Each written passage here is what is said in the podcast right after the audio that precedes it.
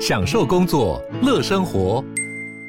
就算不在办公室，也能从容应对线上会议。HP Dragonfly 透过专业的 HP Presence 设计，内建降噪及会议快速键，搭配清晰的 Bang & Olufsen 音效，增强音讯及视讯功能。HP Dragonfly 顶级商务笔电，采用 Windows 11专业版，让您在会议中享有最佳的视觉和听觉品质。热门财经议题，即时投资快讯，焦点新闻话题，陈凤欣与您同步掌握。欢迎收听《财经起床号》。Hello，各位听众，大家早！欢迎大家来到九八新闻台《财经起床号》节目现场，我是陈凤欣。一周国际焦点，在我们现场的是淡江大学国际事务与战略研究所副教授李大忠，也非常呃欢迎 YouTube 的朋友们呢一起来收看直播。好，当然还是要先从俄乌战争的政治跟军事进展开始说起。在军事方面啊，大概可以有个重要发展是，俄军从这哈尔科夫哈，就是乌克兰第二大城，基本上是往后撤出来。那老实说，从战争爆发到现在，但俄罗斯大概还没有真正。能够掌握过哈尔科夫过，那这是一个重要的指标。那至于未来的发展如何，我们听到乌克兰的国防情报局的局长啊，前几天在接受呃英国媒体访问的时候，他有一些讯息其实是很值得玩味的哈。当然，它里面可能会有一些宣传的成分，自我打气。但他特别提到说啊，战事的发展，他认为七月会出现转折，嗯，到年底会结束战争。那什么是转折哈？基本上大概意思就是说。会反守为攻哈，因为目前来说，即便乌克兰打得还不错，但是他在战略上是被动的。嗯，就俄罗斯重点往哪里攻，他重点就往哪里守。嗯，但七月底可能会出现转折，但是他认为说乌克兰有反攻的实力，因为主要是把俄罗斯拖在这战争里面，那耗损很重。然后，而且欧美的这一个战争武器都已经到了，然后这些武器呢的训练大概也已经成熟了。差不多，对。所以他甚至说哈，他要做的是夺回失土，包括顿巴斯，还特别提到包括克里米亚，这是一个很特别的一个讲法。嗯，所以这可能也暗示说哈，前一阵子所西方所释放出来一些媒体的讯息，可能多多少少在美国、北约、在乌克兰心中认为说这场仗他们认为是还是最后是胜利在望，他们有这样的一个甚至要收回克里米亚，甚至他提到是克里米亚，这是最特殊的地方。嗯，他说顿巴斯，顿巴斯因为现在俄罗斯。我们可以看到这几个礼拜他打的还是很辛苦。嗯，他连一般判断说，如果连顿巴斯离你补给是比较轻松的这个地区都打成这样的话，嗯，那基本上大家会比较认为，在后续的战争上，俄罗斯的胜算会比较低，嗯，没有那么的乐观。嗯，我觉得这是这个礼拜。给我认为说，这是最有意思的一个一个一个预测，而且来自于乌乌克兰的这个军事情报局，嗯，他的讲法，我觉得政治的这个动向比较多哈，主要就是源源不绝的书写之外哈，拜登呃他达到他所谓的这个租借法案乌克兰版，那这个法案其实在四月份参众两院就通过，那最后是一致的版本，那拜登是签署，这法案会让大家想起是二次大战，当时在一九四一年的小罗斯福在三月份的时候。也有个，当时美国还没有真正的参战，嗯，但是他对于他所谓欧洲的朋友们，包括英国还有当时的苏联，所通过这个法案，其实是一个最后能够击败所谓的这轴心国家的一个很重要的关键，嗯，啊，因为这法案到最后，它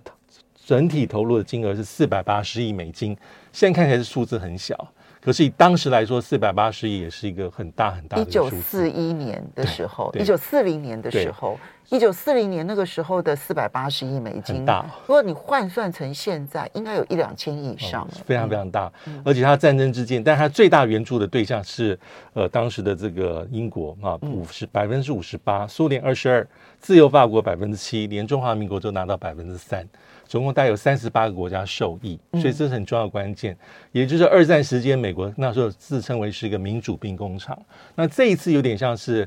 拜登总统的乌克兰版的租借法案，因为里面其实是我提供给你、移转给你、租给你、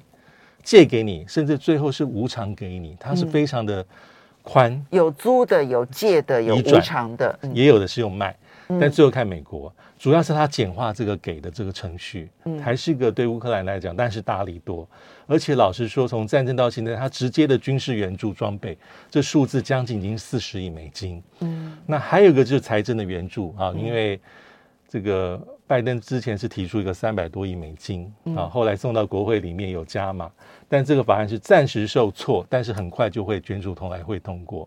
因为众议院是五月十号通过，嗯。三百六十八票赞成，五十七票反对。五月十三号，参院本来是想走快速通关的程序，就是能够很快让他这个通过之后批准。但是因为有一位共和党籍的这肯德基州的参议员保罗，他是个很典型的财政鹰派，嗯他认为说在援助之前要看看自己国内的情势，包括通膨，还有自己经济经济状况，而且要援助他很支支持一点，就是说要设一个所谓的这个监察官。要特别去控管这么大笔天文数字的经费是如何做运用，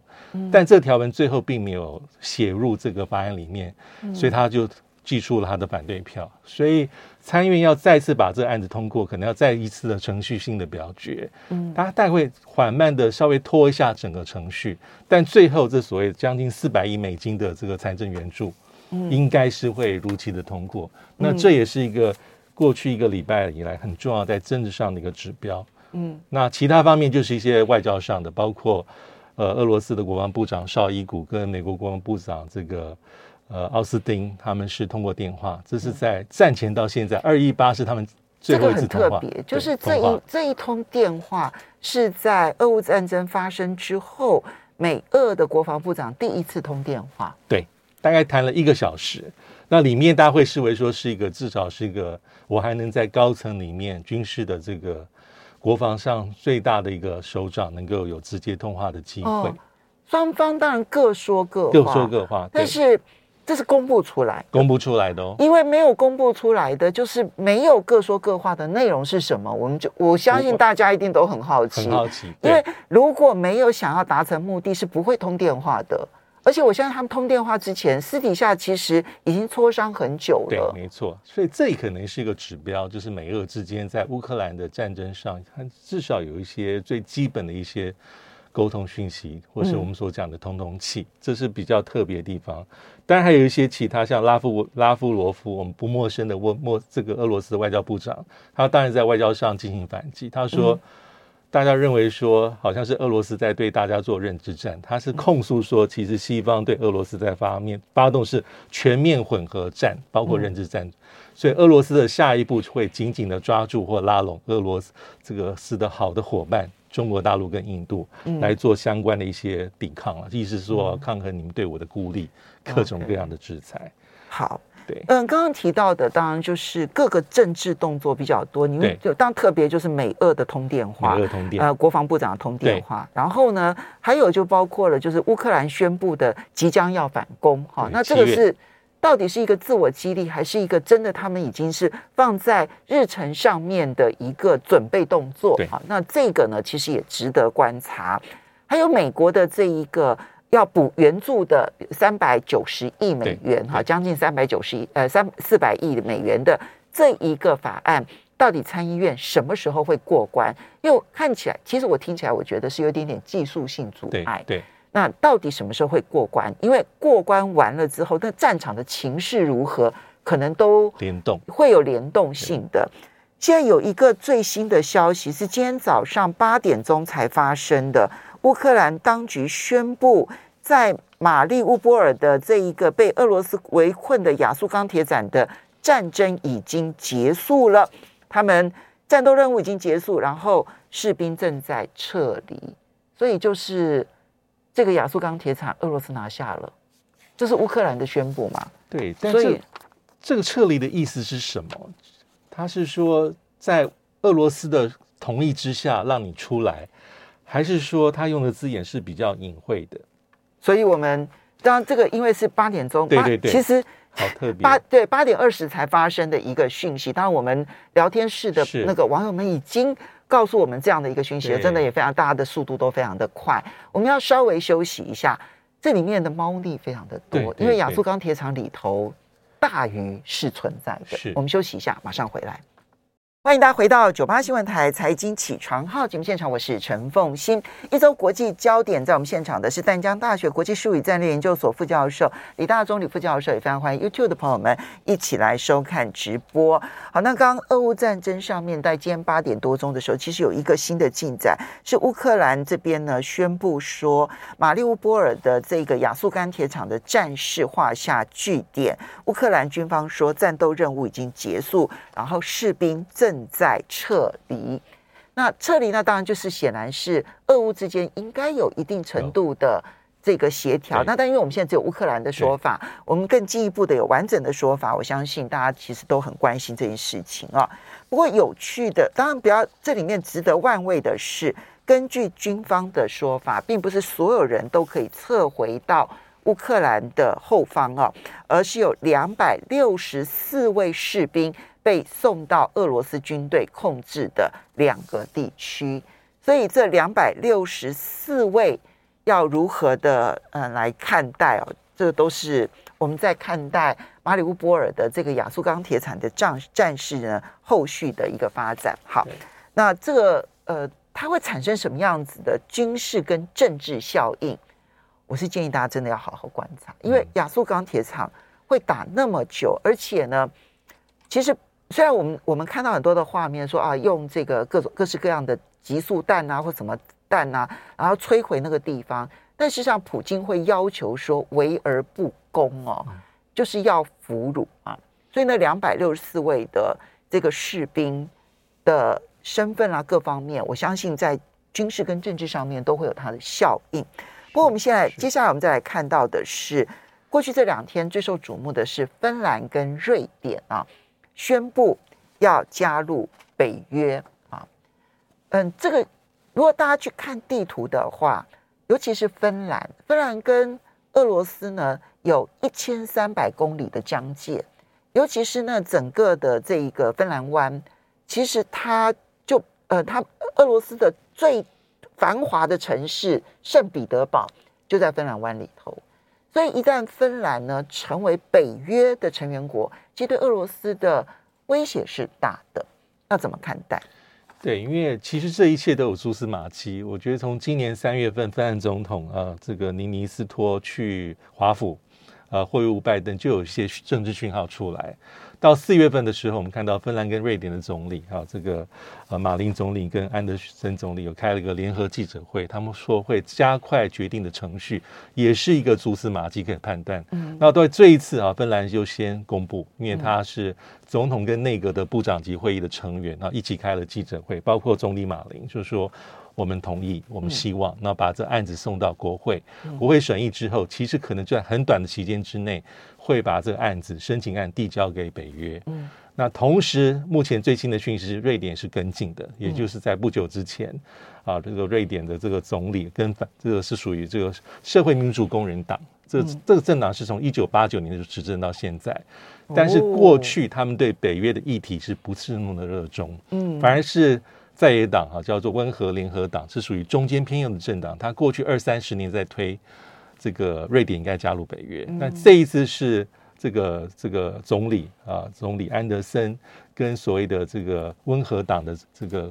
党魁啊一起开了记者会，说我们在这上面是我们有共识，嗯，基本上会提出这个申请，而且希望能够跟芬兰同步。当然，这个嗯，芬兰内部的民意啊，其实反应是很激烈的，因为今年一月的时候呢。那么，因为这个要不要加入北约，一直是芬兰内部在讨论的问题，或者是外在希望他们做到的一个问题。但他们的民意一直不支持，大概只有百分之二十几支持要加入北约。可是呢，从俄罗斯入侵乌克兰之后，这个民调就开始急剧的往上升，现在已经超过七成主张要加入北约了。所以你说任何政党执政，一定都要回应这个民意。瑞典的民意呢是超过五成，大概五十六趴，百分之五十六要加入北约，但是那也是过半的民意，过半了，而且是罕见的，过去不会发生，嗯、而且这两个国家民意会呈现联动，就民调说，如果对方另外一国加入，你会不会？这民意更高。哦，所以他们联动。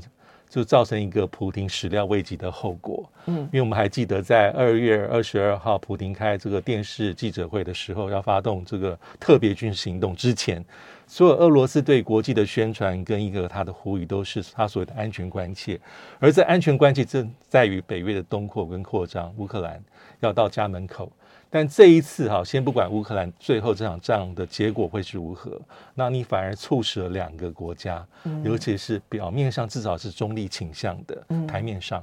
把它推向了北约怀抱。这就是普京，我们都当然我们是后见之明，但是它是一个战略上最重要的一个误判。不过，其实呃，芬兰的总统有打电话给俄罗斯的总统普京，然后他说普京的反应非常冷淡冷静啊。理性，对他有一点意外。对，而这个最新的消息是呢，普京其实在莫斯科所举行的集体安全组织会议当中呢，说芬兰跟瑞典加入北约不是俄罗斯的威胁，嗯、所以他们不会反对芬兰跟瑞典加入北约。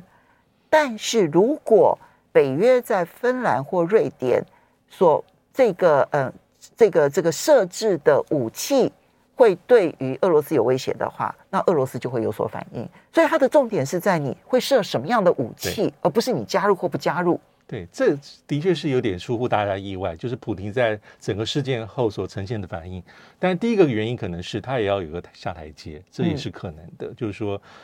他想呈现是我没有小题大做，因为这可能已经是要既成事实。嗯、那第二点，大家可以看得出来，这个对于乌克兰进入北约。跟这两个分类进入北约，其实俄罗斯有点在差别对待，嗯，好，有点是不同的一个完全不同的一个反应啊，因为他可能认为乌克兰在整个进入北约的他他的后面整个的设想跟逻辑跟那个氛围是比较丑恶的，嗯，视俄罗斯为他很大的威胁跟这个敌人，嗯，但是呢。呃，芬兰跟瑞典基本上是维持自己的一个安全，提高自己的安全的系数。嗯，像今天那个瑞典的安德森在联合记者会里面，他说，他认为进入北约是垫高这个假设有外力要入侵。瑞典的时候，它的安全的系数跟成本会增加。嗯，所以对于普亭的讲法，他大概是说啊，我大概是就是默认，因为这无法改变。嗯，但是你们跟乌克兰对我来说还是有重大差异。嗯，因为乌克兰基本上他认为说是对俄罗斯有敌，他自己的判断。嗯，那第二个是，比如说乌克兰内部有仇有仇恶的一些情绪，而芬兰跟瑞典内部并没有仇恶，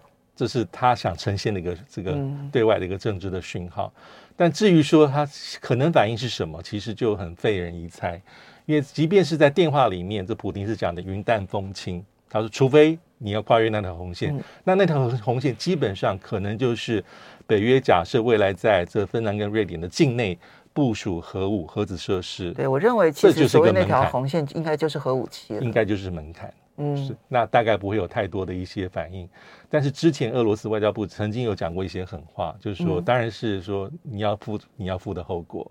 而且我们可能是用什么军事科技的一些方法来对付你。假设你真的这样做，嗯，但是那个做法是什么？其实他并没有讲得非常非常的清楚。嗯，你说俄罗斯真的不在乎吗？但事实上他们也断了这个对芬兰的这个电力的供应嘛，对，对不对？对，对，所以当然芬兰其实。北海这里哦，其实他们的天然气跟石油的资源是丰富的，对，所以完全并不需要依赖俄罗斯。其实这个影响也是有限的。有限。那所以我想，俄罗斯大概也知道说，就算用天然气、用电力、用石油来制裁俄罗斯跟瑞典，可能效果都有限。就是这两个国家跟其他欧洲国家不同，它并没有那么受制于俄罗斯在能源的供应上，嗯、所以代表说俄罗斯筹码有限。而且芬兰跟瑞典基本上算是小国寡民，不能讲小国。嗯因为一个面积台湾的十倍，一个是台湾十五倍，一个三十几万，一个四十几万平方公里，人口人口真少，五百多万，但九百多万，一千万，对。但是其实他们在军事上是不能小觑的，包括科技跟国防工业。对。所以很多人说，他们进去北约之后，基本上是不是说我完全什么都没有，靠你保护，他有点带带枪投靠。对，好。但是呢，在他加入的过程当中，到底会不会很顺利？因为土耳其的总统埃尔段已经跳出来说：“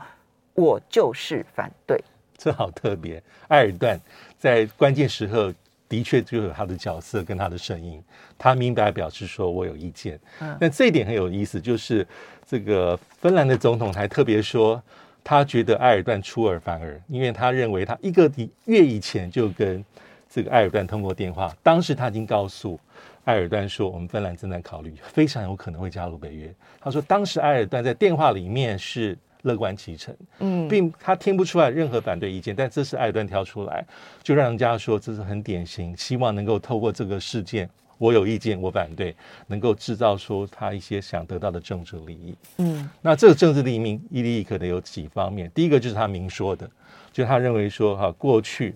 啊，你自己北欧的国家啊，瑞典啊，瑞典、芬兰、啊、芬兰，你们常常在包庇所谓这个极端主义的温床，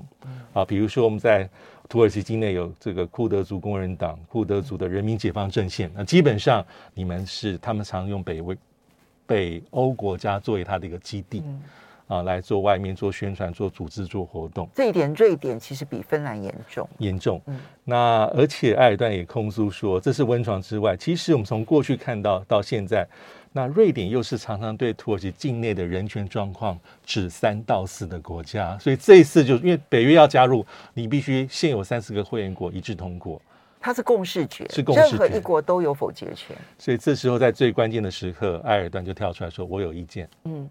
那表面的理由是库德工库德工人党这样子，但是他私底下要的呢？他私下要的还是跟美国也有关系，嗯、因为这几年其实土美关系并没有那么的顺畅。嗯，那土耳其是北约的成员，哈，在冷战期间到现在还是一个美国在军事安全上重要的盟友。嗯，可是我们知道，在几年前，二零一七年的时候。当年的土耳其是购买了这个俄罗斯的 S 四百防空飞弹系统，嗯、那这就打中了美国的一个不能容忍的底线。嗯，所以他一直在施压土耳其说，你不能购买，嗯啊，你不能购买这样的武器。到了二零一九年这个交货之后，其实美国就下了一个很大的重手，就这些军事制裁方面的东西。那么我们稍微休息一下，马上回来看土耳其的企图。欢迎大家回到九八新闻台财经起床号节目现场，我是陈凤欣。在我们现场的是淡江大学国际事务与战略研究所副教授李大中李副教授，他也是中华战略前瞻协会理事长，也非常欢迎 YouTube 的朋友们一起来收看直播。好，现在呢，呃，芬兰跟瑞典要加入北约，但是土耳其跳出来反对。除了表面上的理由之外呢，很重要，其实土耳其显然面对的其实是美国。对美国。那么我当初呢买俄罗斯的 S 四百，对。那么你制裁我，然后不肯这个这个卖很多的武器给我，包括了 F 三十五，都已经谈好的。对，因为 F 三十五土耳其是有加入先期的研发的，所以理论上来讲，它应该是第一批拿到 F 三十五的国家。对，就没想到它没有，所以他要的是这一些的松绑吗？对。我觉得是这这个 F F 三十五这个事件对土耳其还是影响非常重大，因为等于是本来就是应该已经是完成的这个军售的一个清单，最后因为 S 四百美国施压施压的一部分就是 F 三十五就没有了中断到现在。嗯、那第二个是还有一些这个土耳其的官员啊跟国防产业负责人负责人也在美国的制裁名单之上，所以这一次土耳其当然是逮到千载难逢的机会，在这个事情上要发作一下。那所以说，我们看到啊，按照媒体的讯息，这个芬兰跟瑞典的这个外长要在柏林跟土耳其，因为北约的外交部长的一个会议，能够谈这些事情。而布林肯也说，他希望要跟土耳其外长同时在谈这个议题，就是芬瑞要加入北约。但是土耳其表面上所呈现的讯息还是我很强硬，他说这个也没什么好谈的，所以他现在姿态是比较高，嗯，希望能够在这一局里面。能够拿回一些东西，所以呢，一种情情况就是美国让步，一种情况就是土耳其呢，反正阻挠到底，阻挠到底，因为他作为导弹者这个角色已经扮演很多年的角色了，所以他可能也并不是很在乎，因为他反正跟任何一个国家都随时可以冲突，也随时可以和好，对，包括跟俄罗斯都是，对，所以有一种分析是说，他也是在这俄也考量到俄罗斯的反应。就他暂时做一个表态，就是说，即便他跟俄罗斯的关系也是非常的、非常的微妙的，有时候 OK，有时候和缓，有时候冲突，但是借由这一点，也考虑说他是也在意俄罗斯的一个反应。好，嗯，接下来我们先来看美国跟东协的特别高峰会好了。那么，嗯，这一次美国呢，终于把十个国家当中的八个国家的领袖对邀请到了华府了。其实你要知道，东协各国要到华府，其实那个飞机的航程是非常久的，对，绝对是十几个小时，你去西岸辛苦。对，二零一六年那个时候呢，奥巴马邀请这一些东协的国家领袖是到西岸。阳光庄园，对，加州，所以是到加州。嗯、那那其实那个距离稍微近一点。很多，嗯、然后到东岸的话要多五六个小时的航程啊。那嗯，不过。排排站之后端出来的成果只有一点五亿美金，哎，你要知道东协十国现在的 GDP 是超过三兆美元呢。你说我给你一点五亿美元，这真的比较出人意料之外，嗯、因为这一点五亿的一个计划就是，呃，华府讲说是要深化我们跟东协国家的关系哈，所以要把里面重点放在海巡的合作、气候变迁、什么基础建设等等等等，但这金额出去之后，的确让一些。外界会有一些狐疑，就是说这个经费到底是怎么会这么低？嗯，但是我印象很深是，其实，在四年前有类似的状况，因为当时是川普执政。嗯，我们看当时的美国国务卿庞贝欧，他有一次也是在类似像美国商会的场合里面，要宣示说美国要加码，要加强美国在印太战略里面跟区域伙伴的合作。当时他提出的这个金额叫行动计划是一点一亿美金，里面包括能源、基础建设、数位经济等等。所以当时这个数字出来之后，也看到很多。当然中，中中国大陆可能就是酸言酸语，美包括美国自己的学者跟媒体的观察者会说，这一点一亿美金是先期而已吗？后面还有很多的东西吗？还是这是一次性的宣布就到此为止？对，就大家很狐疑，到底你把这这这些地方当成是怎样落后贫穷的地方？所以我觉得这一次的峰会，我五一二、五一三哈，大概是这个画面是美国想要呈现的，就是东协国家领导者跟代表排排站在华府齐聚一堂，美国是领导者，嗯，他想要呈。呈现他想要做一个姿态，但是实质上那可能就是比较后续。那你要看后续的东西有没有足够让大家觉得说耳目新、分量够啊，证明说我还可以在这个区域里面跟中国大陆做真正的抗衡，这才是重点。嗯，他只先抛出一个东西而已。但到目前为止，因为他们排排站完了之后，其实有发表一个联合愿景声明，二十八项。对，对啊，仔细看完了这个联合愿景声明之后，第一。其实完全不谈 China，